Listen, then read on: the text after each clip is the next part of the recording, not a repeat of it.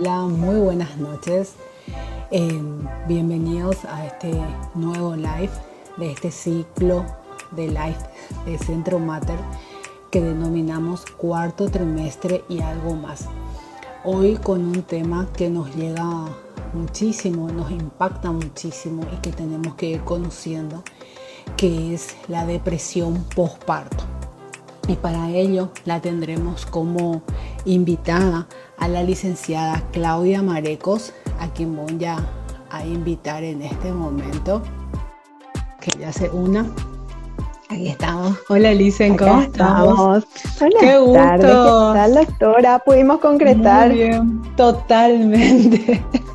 Estoy contentísima por eso.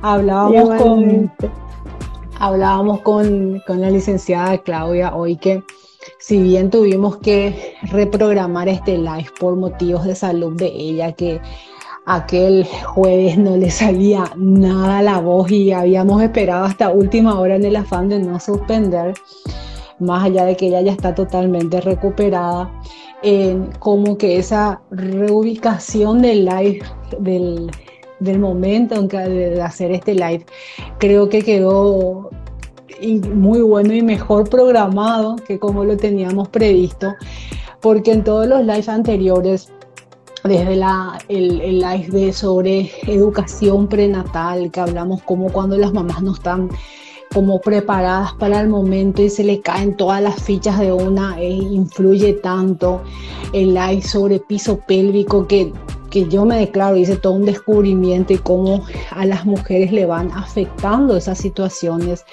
hay la, la infertilidad, de esa frustración del deseo que de, concebir, de fecundar y que no se pueda, al live de sexualidad del jueves pasado en el que realmente era como en, encarar o hablar sobre un tema que todavía tenía como muchos prejuicios dentro de la pareja misma, dentro de la sociedad y cómo son todas situaciones que van sumando y cargando esa carga mental a la mujer que la resultante puede ser una depresión. Así mismo es, doctora. Y respecto a lo que decís, que a veces las, las cosas las planificamos y nos salen muchas veces como, como nos hubiese gustado, como planificamos.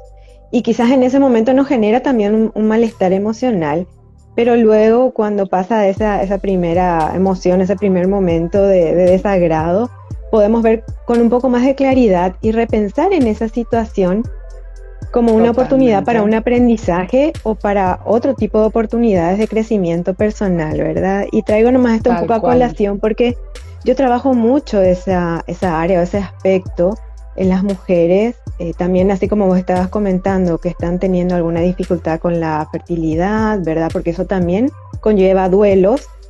Y también todo lo que tiene que ver con el aspecto emocional eh, de lo que nos trae hoy a, a, esta charla sobre los cambios en el estado del ánimo ya luego del nacimiento del bebé y más en específico lo que es la depresión postparto, ¿verdad? Que no siempre salen las cosas como yo esperaba respecto a mi maternidad o como yo me imaginaba. Tal cual. Tal cual.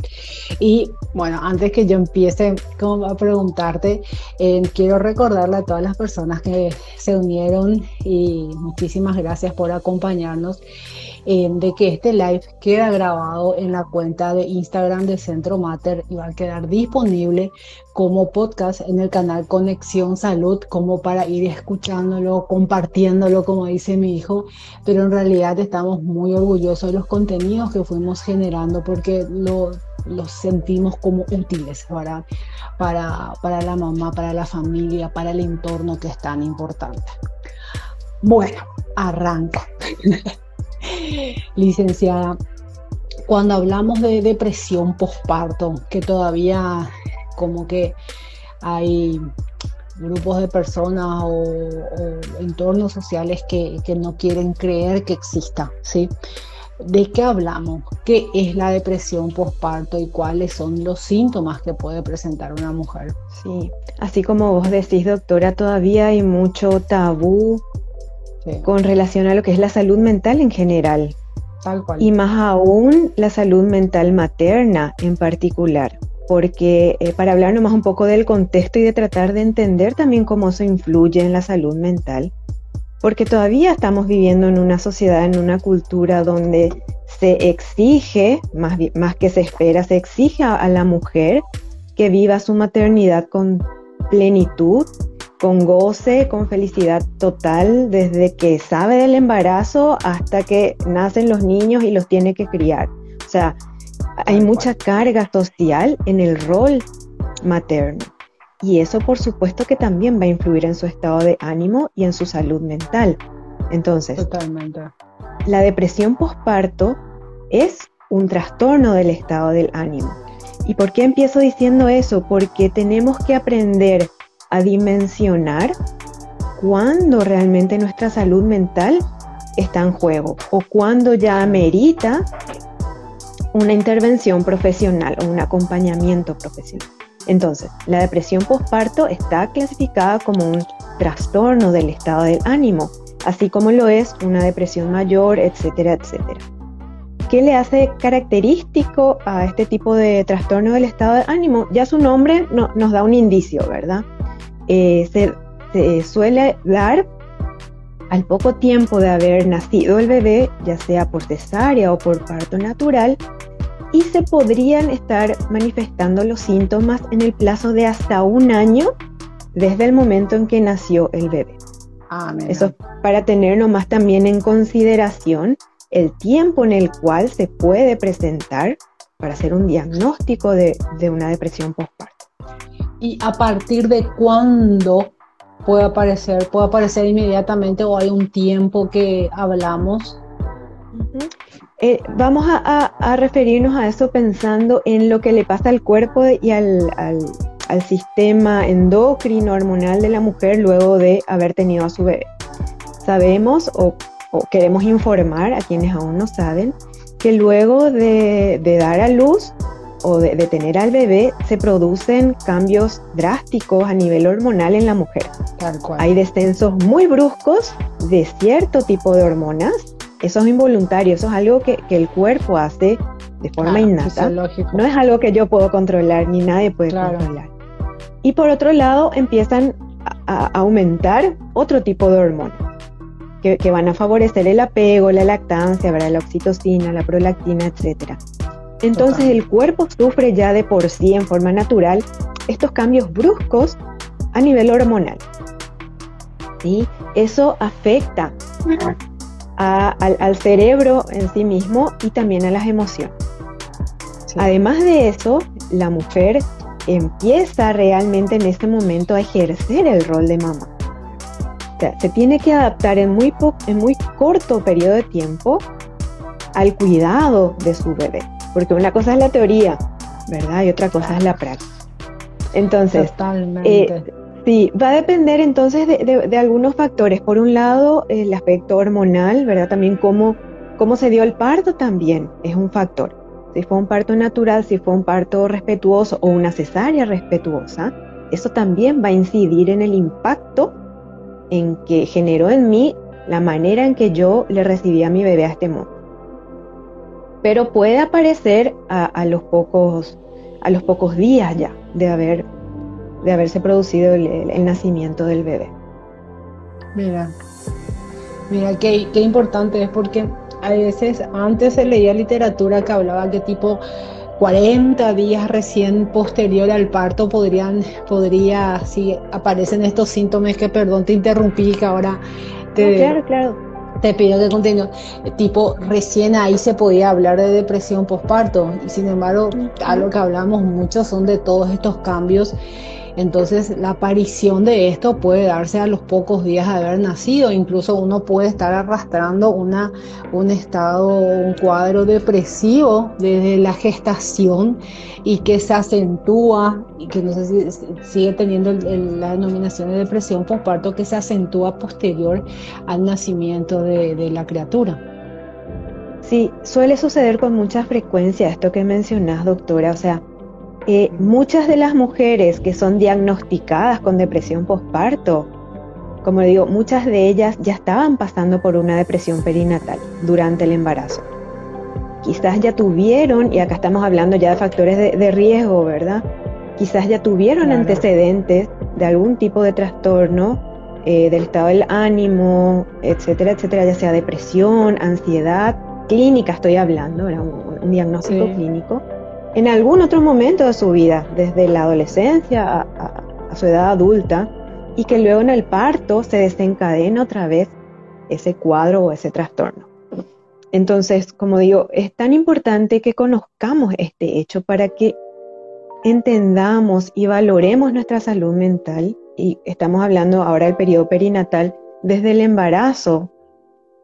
y No dejar pasar de que esto es pasajero, de que a mí nomás me pasa. Se puede complicar y puede resultar también en una depresión postparto. Ya, súper. Eh, sí. Los síntomas, no, ah, sí, Los síntomas y ahora, pero acá, y de paso decirle a las personas que nos están acompañando que nos pueden hacer preguntas a través del, del chat que yo las voy a ir leyendo para la licenciada. Si no, pregunta nomás justo se habrá conectado recién como para que los síntomas y refuerces esto de hasta cuánto tiempo después de ser madre se puede dar la depresión postparto.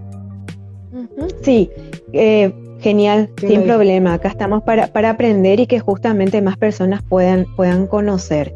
Eh, según la literatura, se espera o se dice que hay un tiempo hasta un año luego de haber nacido ese bebé para poder diagnosticar como una depresión postparto. Ya, súper. Síntomas. Los síntomas. Bueno, ¿sabes qué, doctora? Me gustaría, hablamos la vez pasada que íbamos a mencionar y antes de que se me pase, creo que es importante que hagamos la diferencia en este momento de lo que es la depresión postparto, de lo ah, que es el baby blues, ¿te acuerdas? Sí, sí, sí, sí. El baby blues o tristeza postparto también. Tiene varios nombres, pero de repente el más, el más conocido es el baby blues o la tristeza postparto. Sí. Este baby, baby blues se suele presentar con una alta frecuencia en las mujeres en su puerperio. Algunas investigaciones hablan que hasta un 80% de las mujeres eh, puérperas, en el periodo del posparto sería esto, eh, presentan estas características, ¿sí? que vamos, eh, voy a detallar a continuación. Está muy relacionado también al, aspecto hormonal que mencionamos hace un rato, al, aspecto de adaptación a este nuevo rol, ¿sí? a estos cambios que, a las que la mujer tiene que ahora empezar a adaptarse, hábitos de sueño, de alimentación, de cuidados del bebé, el cansancio.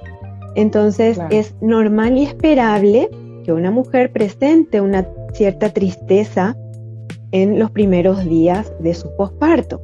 Se habla de que el baby blues se pueda ir, o los síntomas puedan ir disminuyendo en los primeros 15 días. O sea, el baby blues aparecería eh, a los pocos días de haber nacido el bebé y se espera que en dos semanas esos síntomas disminuyan hasta desaparecer. Entonces ahí la mujer de repente manifiesta irritabilidad, está un poco impaciente, tiene ciertos grados de tristeza. Sí, muchas mujeres eh, se sienten tristes, lloran y eso otra vez le genera conflicto porque se espera que esté feliz todo el tiempo, cosa que es irreal. Entonces, tiene falta de energía, y tiene fatiga, pero por cuestiones eh, propias de, esa etapa de la maternidad, del sueño del bebé, de la necesidad de alimentarse constantemente, ¿verdad? Suelen tener síntomas también de ansiedad, ¿verdad? Eh, eh, cansancio, como dije, fatiga, dificultades para concentrarse, etc. Pero ¿cuál es la gran diferencia? Uno es el tiempo, como dije, eh, en el cual se transcurre y se espera que finalice. Otro sería la intensidad de los síntomas. O sea, eh, puedo estar triste, pero luego estoy, puedo otra vez estar bien. Puedo estar desconcentrada, pero luego otra vez puedo hacer lo que, estoy, lo, que tenía que hacer. Y lo que más le diferencia de la depresión es que en el baby blues, de igual manera la mujer puede ser funcional en sus actividades de cuidado personal, de cuidado del bebé, y de otros roles de repente que le toca ejercer en ese periodo. Entonces, con la depresión postparto, estos síntomas son mucho más intensos, son mucho más duraderos en el tiempo y también la forma en que se manifiestan estos síntomas también son diferentes. Acá, por ejemplo, en una depresión postparto vamos a ver una afectación del humor de la, mujer, ¿verdad? Está así también, está irritable también, pero está más malhumorada, tiene eh, mayores accesos de llanto con mucha frecuencia a lo largo del día durante varios días. Algunas refieren llorar, ellas dicen sin motivo aparente, pero en realidad hay motivos. No, no, los, no los conocen nomás en ese momento.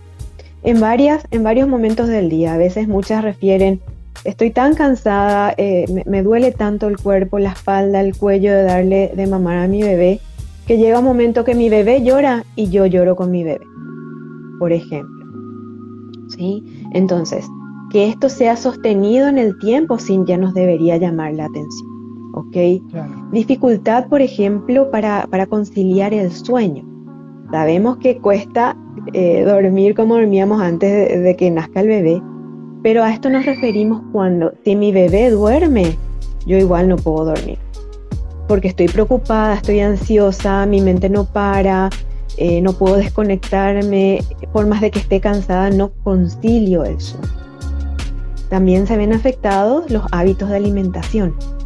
Muchas manifiestan no poder comer porque sienten un nudo en el estómago, sienten opresión en el pecho o sienten de repente como que se les trancó la garganta, dicen, ¿verdad? O por el, por el contrario, por síntomas de ansiedad, se les da por comer de más. Y sobre todo, eh, comidas que no son saludables ni nutritivas, que eso también afecta al estado del ánimo. Y afecta también, ¿verdad? Vos no podés confirmar eso en, el, en cómo funciona nuestro organismo y cómo funciona nuestro cerebro. Porque es vital, es fundamental una buena alimentación para el buen funcionamiento no solo físico, sino también cerebral y mental. Entonces, eso en líneas generales. Ahora, lo que es más específico, porque estos síntomas que mencioné, podemos observar en, los otros tipos de depresión también. Pero, ¿qué es lo que le hace particular a la depresión postparto? Que la mamá o la mujer eh, siente que no tiene la capacidad de ejercer su rol materno, siente que no es lo suficientemente buena mamá para su bebé, tiene una dificultad de vincularse o de conectarse con su bebé. A veces muchas refieren que, le ven a su bebé y no se identifican como que ese bebé es su hijo.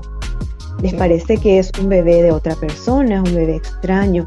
Y todo eso afecta indiscutiblemente en la conexión y el vínculo que se puede establecer entre la mamá y su bebé.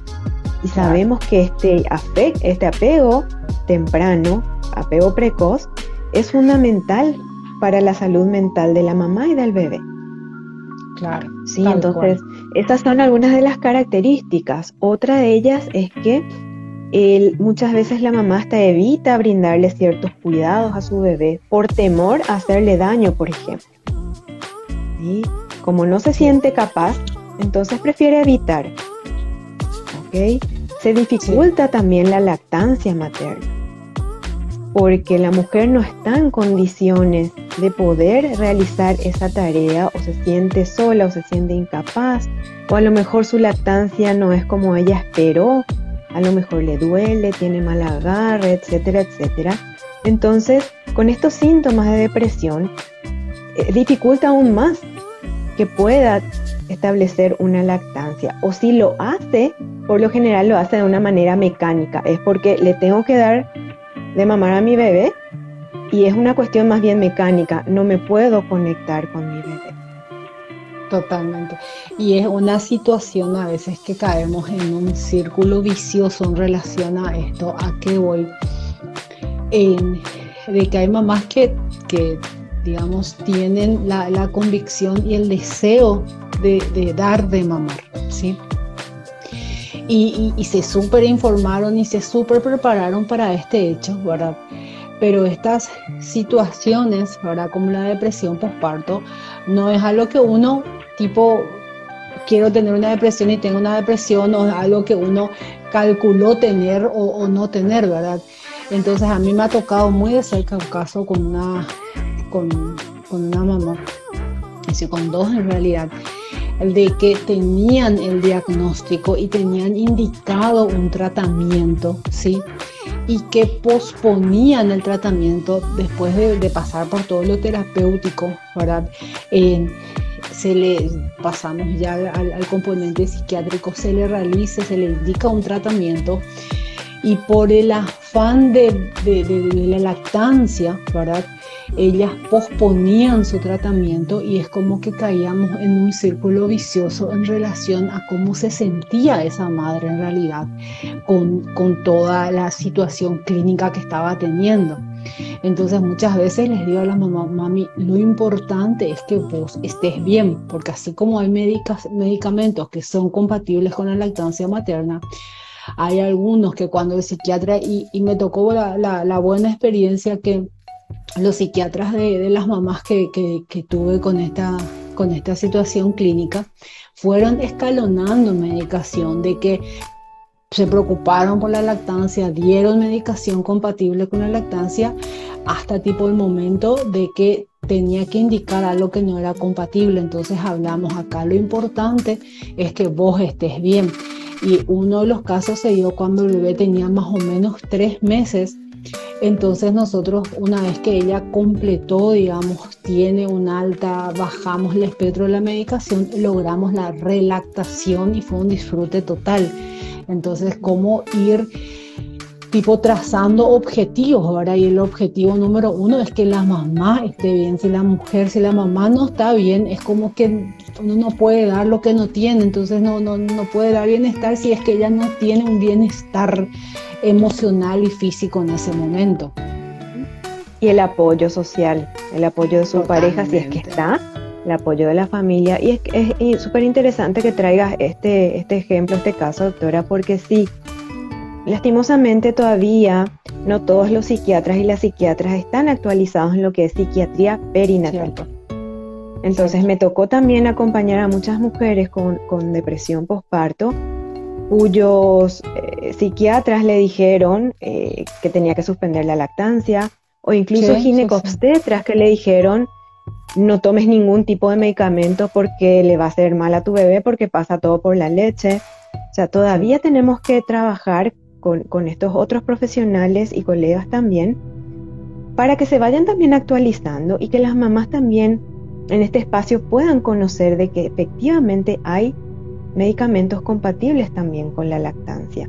Y otra cosa que me viene a la mente es esto que decís, o sea, está científicamente también comprobado que la lactancia materna promueve la salud, eh, que la lactancia materna sí promueve la salud eh, mental de la mujer. Entonces, también eh, desde, yo trabajo mucho con, con estas mamás, el que puedan podamos ver la manera de sostener de, la lactancia dentro de lo que es saludable, porque esto también va a ir generando eh, esta promoción de la salud mental, porque va actuando también a niveles cerebrales del estado del ánimo. Y es un trabajo interesante que, hay que hacerlo de forma también transdisciplinaria, pero que se puede lograr. Y, y yo he visto resultados muy positivos. Incluso algunas mamás me dicen, a mí lo, lo que me, sostiene todavía dentro de esta depresión es el poder darle mamar a mi bebé y poder tener ese, ese vínculo, ese momento de, calidad y de calidez con mi bebé. Tal cual, tal cual, es así. Licenciada, una preguntita aprovechando la pregunta que nos hacen por el chat podemos hablar de incidencia de la depresión postparto, qué tan frecuente puede ser. Y la pregunta que tenemos en el chat habla de si es frecuente el agravamiento de una depresión previa con el nacimiento. Hace rato habías dicho que, que sí, pero qué tan frecuente puede darse. A ver, eh, a nivel de, estadísticas no tengo ese número porque eh, hay algo también que está pasando en, lo que es psicología perinatal y salud mental, que no hay todavía demasiadas investigaciones específicas, ¿verdad? Y a nivel local, lastimosamente tampoco se cuentan estadísticas. Es algo que, yo hace un tiempo vengo buscando y creo que tenemos que generar nosotras las investigaciones y las estadísticas. Pero bueno, hay factores que inciden tanto en la aparición. Yo nunca tuve depresión de ningún tipo, pero pasar, me pasaron cosas que hacen que sin que, como vos dijiste, sin que yo pida o sin que yo haga, haya hecho algo, tuve depresión postparto. Uno de los factores, como dijimos, de riesgo es haber tenido depresión en algún otro momento de mi historia de vida. O que algún familiar haya tenido también algún tipo de trastorno del estado del ánimo, etc. Eso es un factor de riesgo. Ahora, por ejemplo, incide qué tipo de, relaciones yo he tenido, relaciones de, vínculo en mi familia, con mi pareja, cómo yo viví ese embarazo. Lo viví dentro de lo posible con, con salud mental, con bienestar, pude disfrutar, me sentí acompañada. Tuve muchas dificultades económicas, por ejemplo, que inciden muchísimo. Tuve duelos durante mi embarazo o, en mi posparto. Entonces hay demasiados factores que inciden o que influyen en la aparición de esta depresión posparto. Entonces, eh, puede ser un factor para la reincidencia y lo que puede llegar a agravar son estos factores que vengo mencionando, que se pudieron haber presentado durante el embarazo o a los pocos días de haberse producido el nacimiento. Ya, totalmente. Y estos factores también que fuimos hablando, por ejemplo, el tema de la sexualidad, de, no sentir como una plenitud dentro de, todo lo que implica el, el puerperio, este cuarto trimestre, son factores que pueden ir sumando también, ¿verdad? Totalmente. Mismo el tema de la pandemia. Sí, hay mujeres que, que, que tuvieron que pasar su puerperio, donde es el momento que más necesitamos ese apoyo social, tuvieron que pasar su puerperio solas, porque a lo mejor vivían solo con su pareja y la pareja tenía que salir a trabajar todo el día y esta mamá se encontraba sola, a veces con otros hijos. Sí, porque eso es importante aclarar también, o sea, la depresión postparto no, no aparece solo en las mamás primerizas, ¿sí? Puede aparecer en cualquier momento con cualquiera de, los hijos que haya tenido, o sea, cualquier momento desde el nacimiento hasta, hasta un año, ¿verdad? Entonces la pandemia sí afectó terriblemente a estas mujeres en su puerperio por el aislamiento, por la soledad. Entonces eh, eh, fue otro factor también que influyó muchísimo. Totalmente. Y ahora que estás mencionando eso, lo de la presión social, el, digamos, ese, ese tabú, ese prejuicio que mencionabas también para mí es uno de los principales factores que influyen. No sé si vos me dirás si en depresión postparto, pero esa tristeza postparto, de esa presión de ese entorno inmediato de, de padres, suegros, abuelos, incluso familia, de qué tipo ¿por qué estás así si tenés que estar súper feliz? Me tocó el caso de una mamá que hizo un cuadro de psicosis puerperal, ¿sí? De que ella rechazaba a su hijo y fue un hijo que llegó después de 11 años de espera que había, la pareja había adoptado niños, ¿verdad? Con anterioridad porque no lograban la fecundación, ¿verdad? Es decir, no lograban concebir y tras 11 años de, relación, logran la, concepción y el, nacimiento, todo así divino, logro, pero la, la, mujer entra en un cuadro depresivo, ¿verdad? Y tenía tanta carga que era la recomendación de que paren con eso de decirle, pero ¿por qué te sentís así si ahí por fin tenés tu hijo, tenés que estar feliz? Esa que muchas veces uno lo quiere decir como alentando, pero en realidad pesa demasiado, suma tanto a la carga emocional cuando todo el mundo te dice cómo tenés que sentirte, pero vos no te sentís así. Es decir, yo muchas veces siendo en el consultorio que el factor, digamos, que influye, el factor más importante dentro de la cotidianidad de, de las mamás es esa, esa carga mental que le van sumando a la mamá, a la pareja sobre cómo se debe sentir, qué es lo que debe hacer y la persona no sienta así. Sí, y lo que decís es tan, es tan importante porque el impacto que tienen esas, esas frases, esos mandatos muchas veces, porque se lo expresa como un mandato muchas veces, claro. es que genera muchísima culpa en esa mujer, en esa mamá. culpa porque cómo yo me voy a sentir así si toda la vida esperé este bebé, me cuidé muchísimo mi embarazo, eh, todo el mundo me felicitaba, todo el mundo estaba expectante a la llegada de este bebé, al nacimiento de este bebé, y yo ahora me siento así y encima me dicen que no tengo derecho a sentirme así. ¿Y qué es lo que pasa con estas mujeres, doctora? Que ante esta culpa que sienten, vergüenza, prefieren callar y no expresan estos síntomas, estos malestares que veníamos conversando hace un rato. A veces tienen, y una, una de las señales de alarma que tenemos que tener en cuenta como indicador de una posible depresión postparto, es que las mujeres tengan ideas o de hacerse daño a sí mismas o de hacerle daño a sus bebés. Y pongámonos en el lugar de esa mujer que está teniendo esos pensamientos que son involuntarios. Quiero recalcar esto. No es algo que la mujer busca tener.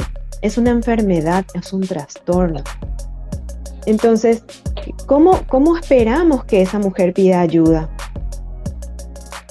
Si es que la sociedad, toda la familia le dice que está prohibido que ella se sienta mal y mucho menos que tenga este tipo de pensamientos. Que la está juzgando del por qué tiene esa, ese estado emocional cuando debería ser todo lo contrario. Y lo peor es que muchas veces, es decir, buscando un aliento, ¿verdad? Pero lo dicen mujeres que pasaron cuadros similares y que tipo la ley de la vida es es tu destino como mujer, tenés que aguantar estas situaciones, ¿verdad? Y no es así. Increíble. Increíble. ¿Y cómo nosotros qué recomendaciones podríamos dar de nosotros? Vos. No, como me, para encanta, cuidar, Vos también cuidar, cuidar esa salud mental de, eh, materna en el puerperio y, y cuándo debemos pedir ayuda. Genial. Recordemos que el puerperio es una etapa y como es una etapa, hubieron etapas previas. Para poder cuidar ese puerperio, deberíamos empezar cuidando la etapa previa, que sería el embarazo. En ciertas o en muchas ocasiones, también hay que cuidar la fase previa a ese embarazo. Cuando yo estoy buscando, estoy planificando, ahí tiene que ver con esto que que mencionabas al comienzo, eh, lo que es la fertilidad o la infertilidad, cómo impacta. Comentaste este caso de la pareja que adoptó y luego tuvieron a su bebé. O sea, yo, ya me estoy remontando, ahora estoy haciendo como, como la historia, ¿verdad? Para entender nomás, desde dónde, desde cuándo, desde ahí, desde antes, desde cuando yo y mi pareja empezamos a pensar en la idea de tener un hijo o una hija de buscar un embarazo. Si no se pudo hacer eso por diversos motivos, entonces es el embarazo el momento ideal para poder cuidar esta salud mental. Poder estar informada ayuda muchísimo, pero de fuentes basadas en evidencia científica. Sí, tratemos ya de ir eliminando estos mitos que rodean a la maternidad e, ir eh, insertando también en la sociedad estas nuevas no, sé si llamarle ideas porque ya son realmente resultados de investigaciones científicas, son certezas más bien de, cómo se produce el aspecto emocional durante el embarazo, eh, la necesidad que tiene la mujer de tener un apoyo emocional, ayudas también, dependiendo de su situación, el poder ser contenida, escuchada cuando se siente mal, que tengan ese permiso de poder expresar lo que sienten y que la persona que recibe esa información tenga una actitud empática y que brinde contención. A veces el silencio es suficiente o el decir gracias por haberme contado, decime cómo te puedo ayudar. Con esas frases sencillas ya podemos hacer ya podemos ser de mucha ayuda y si escuchamos algo que nos llama la atención, eso que vos dijiste, vamos a evitar juzgar, criticar y en todo caso pidamos ayuda para esta mujer. Eso sería lo principal. Sí, no, no, decime, decime, decime. Sí, sí, no, para, cerrar nomás esa parte, en el puerperio, ¿verdad? Cómo cuidar la salud mental. Poder tener conciencia de que no todo va a salir como yo esperaba. saber que la maternidad es un aprendizaje. Voy a aprender, si bien es cierto hay, hay cuestiones innatas que traemos, la mayoría de las mujeres digo porque no todas desean ser mamá y tienen todo el derecho, pero se aprende, se aprende hasta a, cómo, cómo, cómo, dar a luz, se aprende a cómo tener una lactancia materna, ¿verdad? El agarre, la posición, eso se aprende. Se aprende a diferenciar y reconocer el tipo de llanto de mi bebé, que al comienzo me desespera porque no sé qué le pasa y no sé cómo, cómo calmarle a mi bebé. Eso se aprende. Todo se aprende. Entonces, tengamos paciencia, tengamos empatía hacia nosotras mismas en este nuevo rol que me toca como mamá. Eh, pidamos ayuda.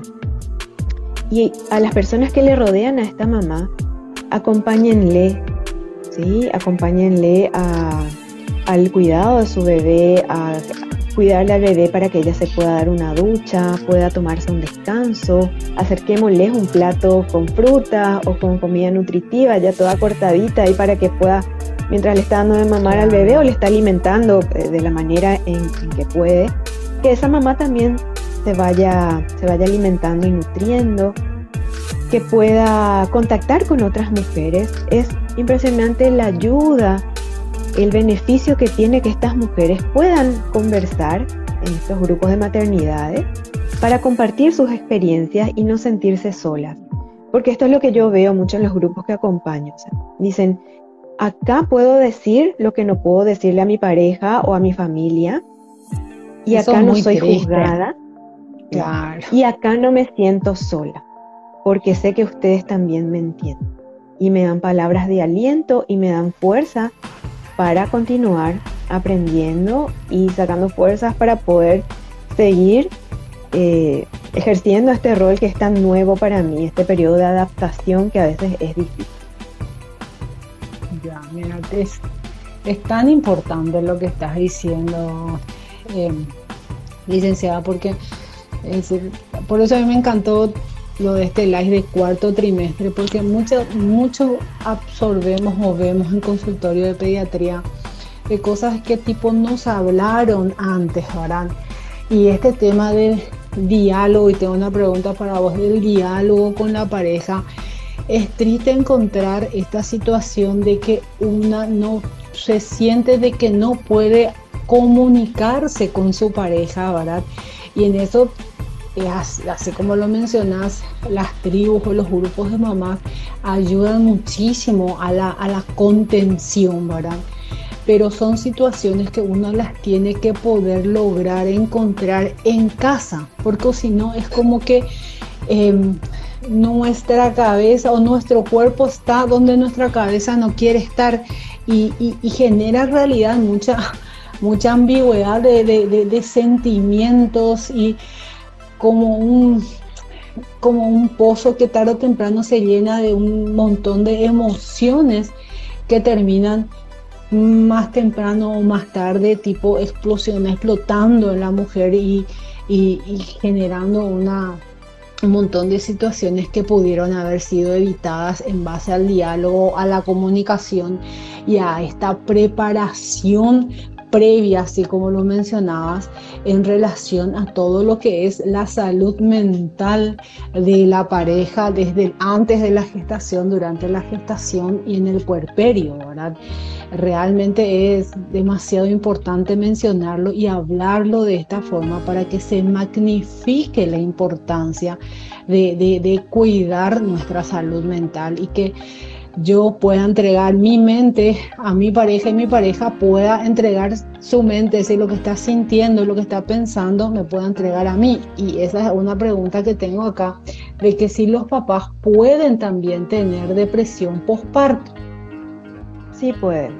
A ver, eh, dos puntos. Sí. Por un lado, esto que estabas refiriendo, doctora, lo de la comunicación. Yo trabajo mucho con, las, con mis consultantes, con, las mujeres con, con quienes trabajo en consultorio, trabajo mucho la comunicación asertiva, brindándoles herramientas, técnicas de comunicación asertiva. Porque ¿qué pasa muchas veces? No nos enseñan a pedir, o, sea, primero que no nos enseñan a reconocer nuestros estados emocionales. Tal cual. Sí, sí.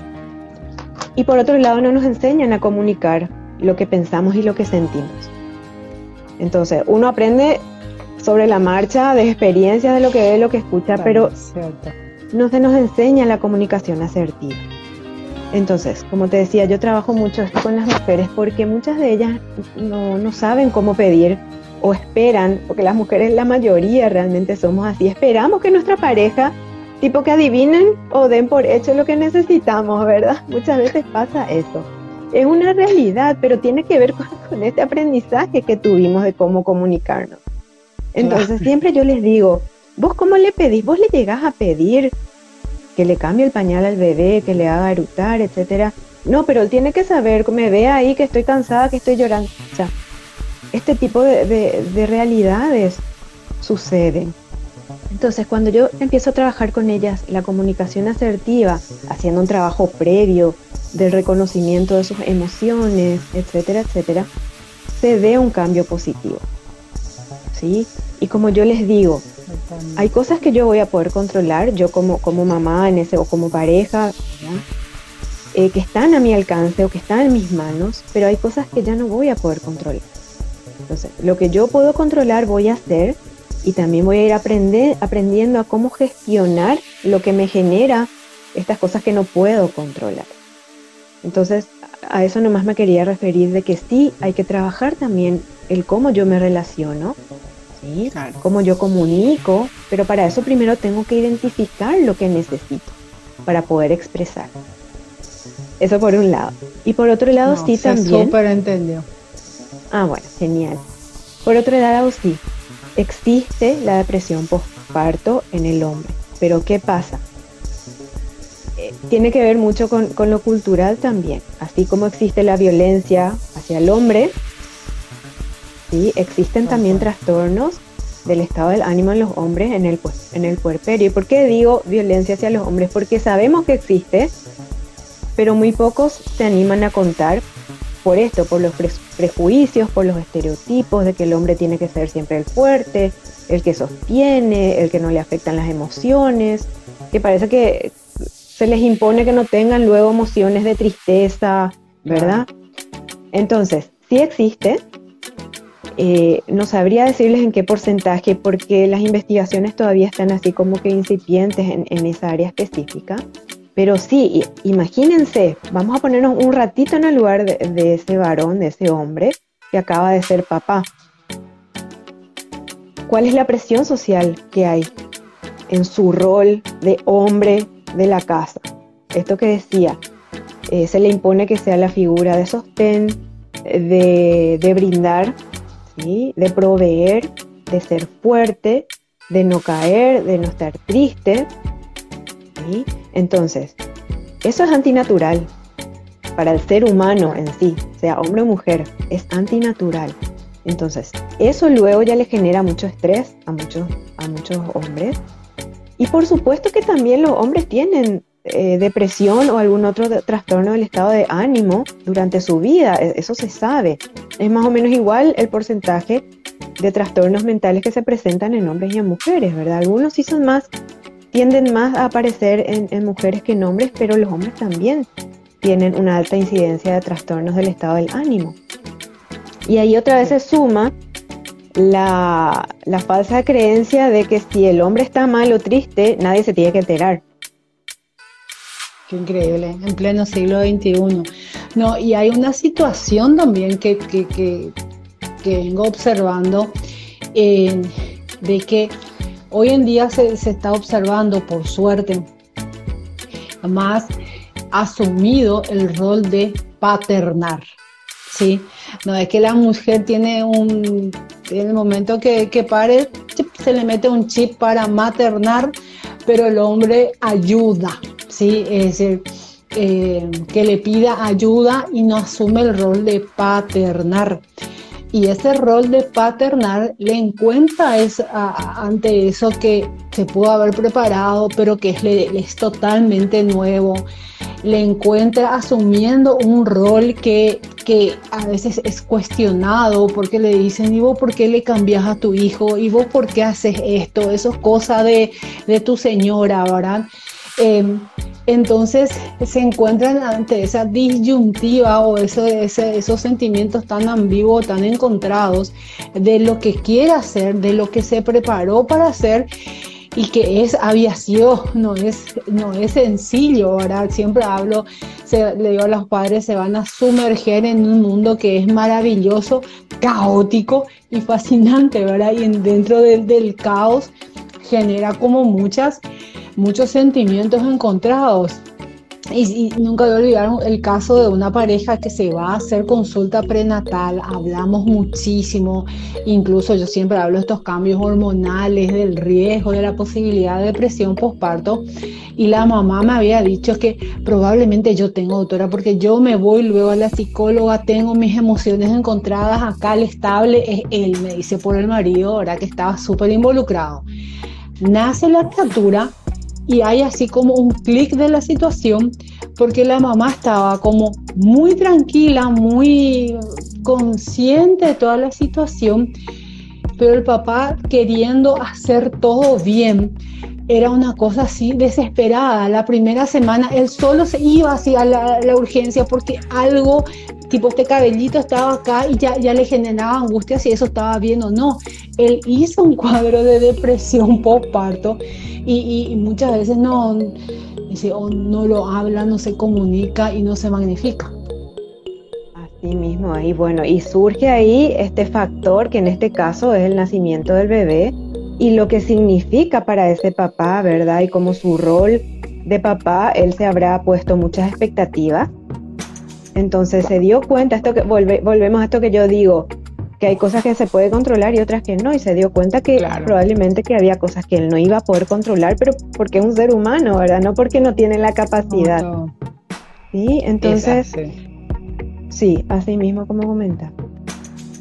No, y es, es realmente uno cada vez está como observando más, porque en el afán de, de, de cumplir roles, no hay nada más complicado que, asumir los roles que, a uno le, le corresponde asumirlos realmente con compromiso, se encuentran ante estas situaciones de que no lo pueden controlar todo. ¿sí? No sé, nada, nunca se puede controlar todo y uno tiene que como que aprender a hacer una lista de prioridades o una lista de, de de, ¿sí? de prioridades, de situaciones que va a ir anteponiendo para no sentirse muy agobiado con todo.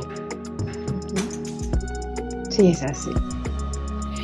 Dicen, y en, tu experiencia, ahora eh, quiero ver el tema un poquito de factores. ¿Cuál podrías identificar? Este es el factor más frecuente que influye en esa aparición de depresión. Yo te mencioné en, mi experiencia consultorio, para mí entra como esa carga social, ¿verdad? Pero en, tu experiencia, ¿cuál creerías que es el factor que más influye? A ver, eh, voy a hacer una aclaración o hablar eh, en dos bloques. Por un lado, lo que, lo que dice y lo que lo que se manifiestan en las investigaciones, ¿verdad? Sí.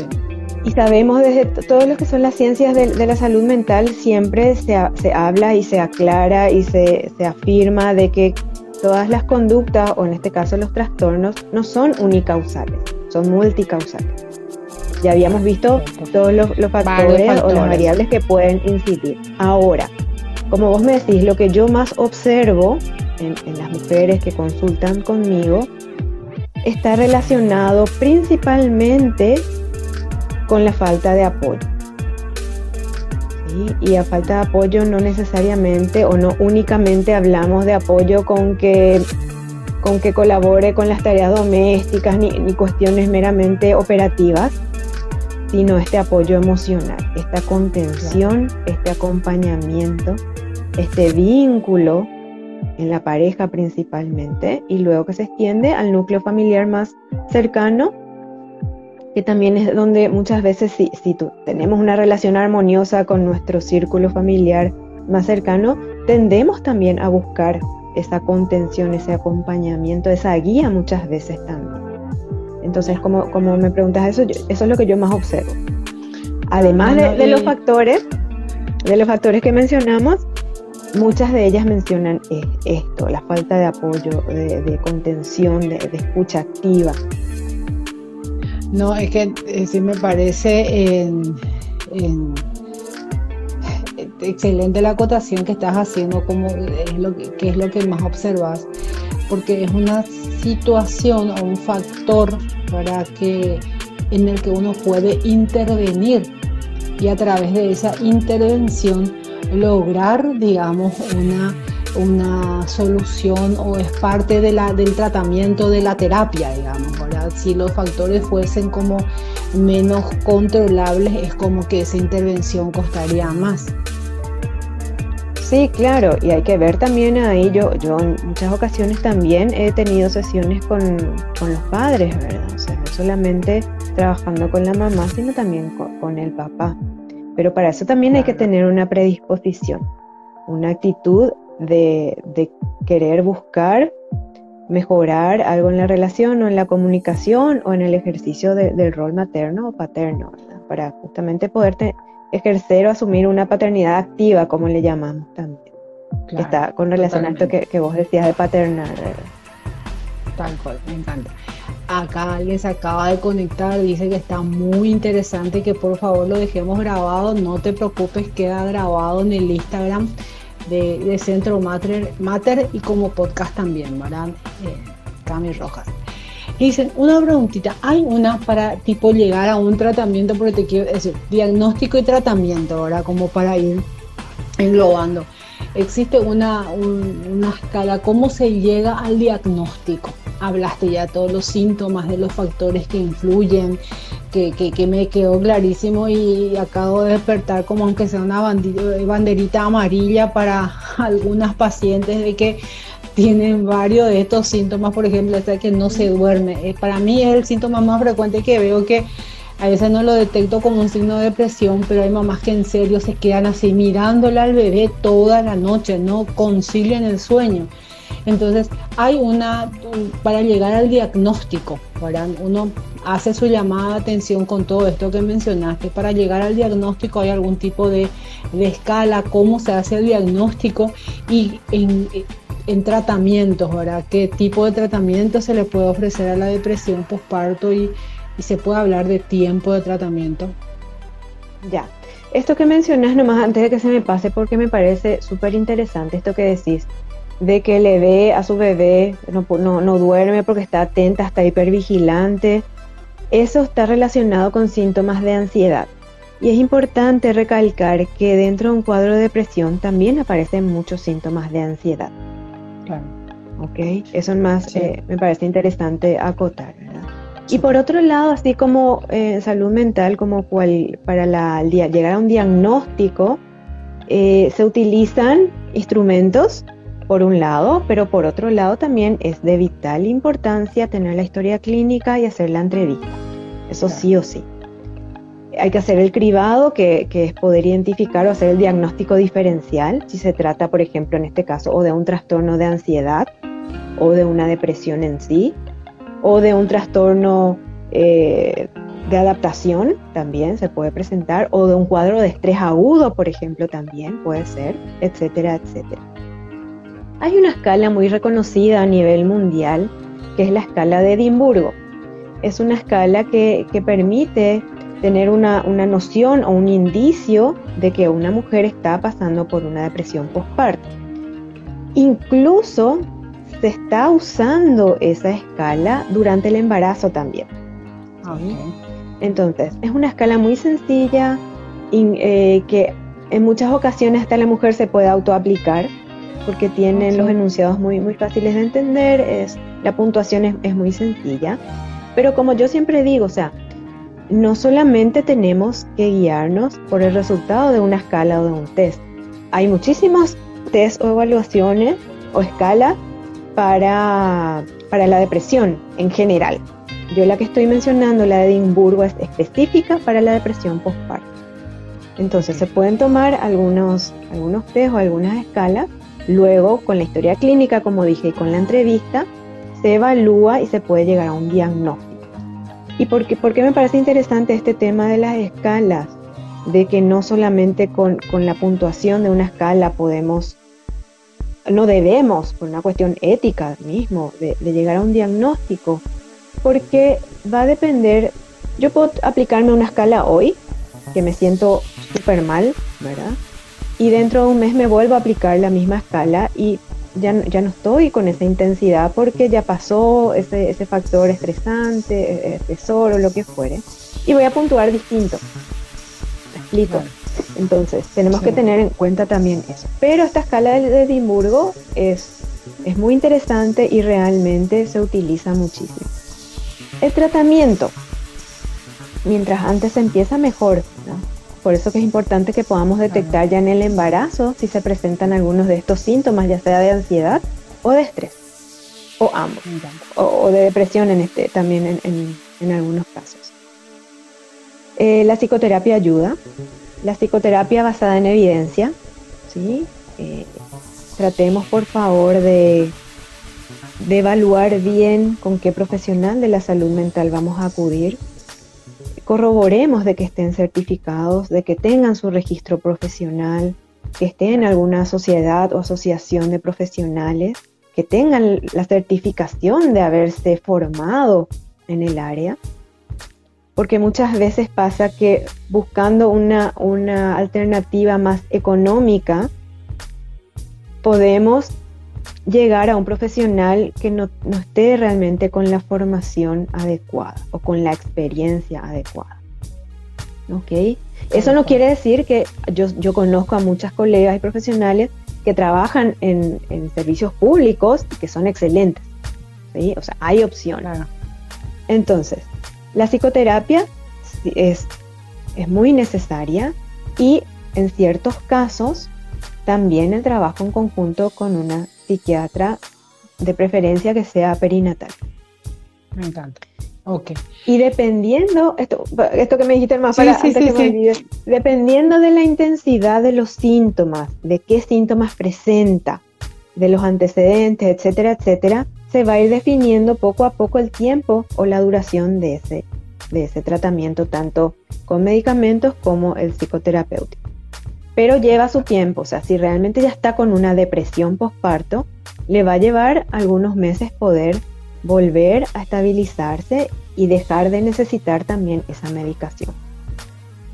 Clarísimo, clarísimo, clarísimo. Bueno, te quiero decir que son las 20 y 27. Ya me di cuenta. Es un, tema, que me reapasiona, ¿verdad? Así que, eh, eh, que me apasiona y me compromete mucho, porque a medida que uno se involucra dentro de, su compromiso de atención con visión integral, nos encontramos con estos signos, con estas banderitas amarillas, banderas rojas en cuestión de sintomatología. Y a veces uno puede decir, no, no me meto en esto, me va a tomar más tiempo o decir, sí me tengo que meter en esto porque forma parte de la atención que yo estoy diciendo que voy a darle a esta familia, porque no es al niño, es a la familia. Entonces, realmente es un tema oportunísimo, un tema que hay que hablarlo, que hay que reconocerlo compartir este live porque que fuiste muy clara en hablar de factores y de, síntomas, ¿verdad? Como para que uno pueda identificar y ayudar. Entonces, así unos consejos así tas, puntuales para que no nos coma el tiempo que quieras, un mensaje que le quieras dejar a las mamás y a las familias. Exacto, eso iba a ser justamente. sí, a, a las mamás, a las, a las mamás que están embarazadas y a las mamás que ya tuvieron a su bebé, la salud mental de todos importa. La salud mental de ustedes importa muchísimo. Por ustedes y por sus bebés. Porque muchas me dicen, yo quiero estar bien por mi bebé. Y yo les digo, me parece fantástico. Pero a mí me gustaría que vos estés bien por vos también. Porque es, es tu derecho. Es tu derecho tener salud integral. Salud física, salud mental. Eso por un lado. Tal cual. Que si pidieron ayuda alguna vez y si no recibieron esa ayuda, les invito a que busquen a otra persona que les parezca que les puede brindar esa ayuda y esa ayuda puede ser el enlace con un profesional de la salud mental. ¿Sí? Que no se cansen, que habemos personas, que habemos profesionales que sí les vamos a escuchar, que sí les vamos a poder acompañar. Eso por un lado. Y a las otras personas, ya sea amigas, compañeras de trabajo, parejas, familias, primas, conocidas, etcétera, mírenle también a esa, a esa mujer, no solo en el embarazo, porque eso suele pasar. Cuando la mujer está embarazada, ay, qué linda que estás, ay, qué linda tu pancita, qué linda está tu pelo, tu cutis, ¿verdad? Nace el bebé y las mujeres mismas refieren, parece que yo ya no existo. Todo es el bebé. Ya nadie me mira en el sentido de que ya, ya nadie me pregunta cómo estoy, qué necesito, etc. Entonces, miremos también a esta mamá. Preguntémosle cómo se siente, qué necesita, pero ojo, tengamos la predisposición, la actitud de escuchar con empatía lo que nos dice y hacer algo al respecto, que no sea juzgar ni criticar.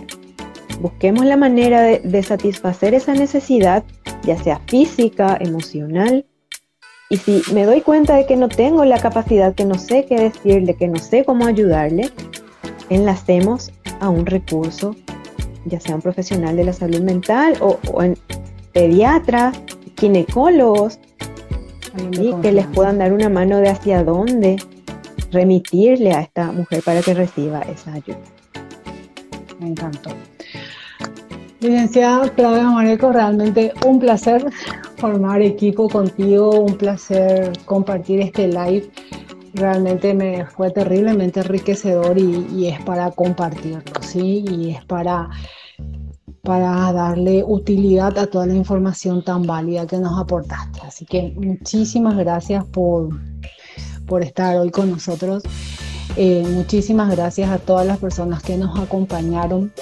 Les recuerdo que queda grabado en la cuenta Instagram de Centro Mater, queda disponible como podcast porque re vale la pena escucharlo mientras manejamos en el canal de Spotify de Conex, que llamado Conexión Salud, e invitarlos para eh, el jueves 19 y 30 para nuestro cierre de ciclo con el tema el cáncer como causa de orfandad en nuestro país, que también impacta y es una realidad que la tenemos que asumir. Muchísimas gracias, licenciada, un placer. Como te digo, gracias a ustedes realmente. Equipo contigo y bueno, las esperamos a todas este jueves 19 y 30 por este mismo canal. chao, chao. Buenas noches. Chao, chao. Chao, chao.